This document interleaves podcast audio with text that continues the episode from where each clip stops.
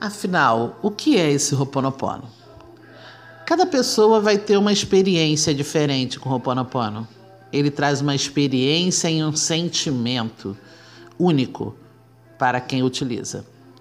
Não são só as frases, sinto muito, me perdoe, eu te amo, sou grato. Mas é o que ela transmite, a força quântica que ela vai estar agindo no nosso subconsciente. E Ho'oponopono ele tem isso, essa essência de nos ajudar a superar obstáculos. E é importante a nossa consciência e participação. Afinal de contas, quem somos? Eu não sou minhas memórias. Ao contrário, hoje eu sei que sou um ser divino.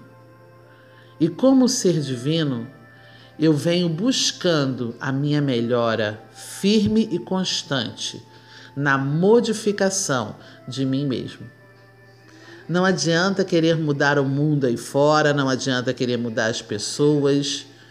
O mais importante e o seu maior objetivo é mudar a si mesmo. E para mudar a si mesmo, nós precisamos estar como observador em todos os nossos atos e ações. Por quê? Bom, gente, quando o problema surge, como é que a gente se trata? O problema é uma memória, uma crença. E aí? Eu paro, analiso, ou eu simplesmente materializo e mando ver e vivo em cima desse problema? Porque atualmente nós estamos fazendo isso. Nós estamos tão ocupados que os problemas vão surgindo e você não para para analisar. E agimos como crianças. Crianças feridas, crianças é, totalmente abandonadas. E mandamos ver, mandamos ver como. Simplesmente nos afundamos junto com o problema, tornamos ele gigante e nos sentimos minúsculos. E aí vem uma nova concepção de como é que você vai cultivar isso, como é que você pode transformar isso.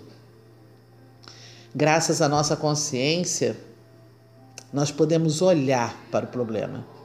E nossa consciência é como uma mãe.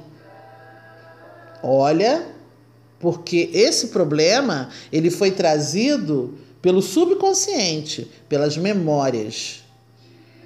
Mas o consciente, a mãe, olha para as memórias, o filho, e pode analisar e tratar cada situação. E essa maneira de tratar essa situação deve ser harmônica. Ambos devem estar em harmonia para que não haja essa desassossego na sua mente, para que o problema não seja gigante. E é interessante a gente falar dessa criança, né? Essa criança subconsciente, onde ela armazenou tudo isso. Essa criança interior, ela está frequentemente abandonada.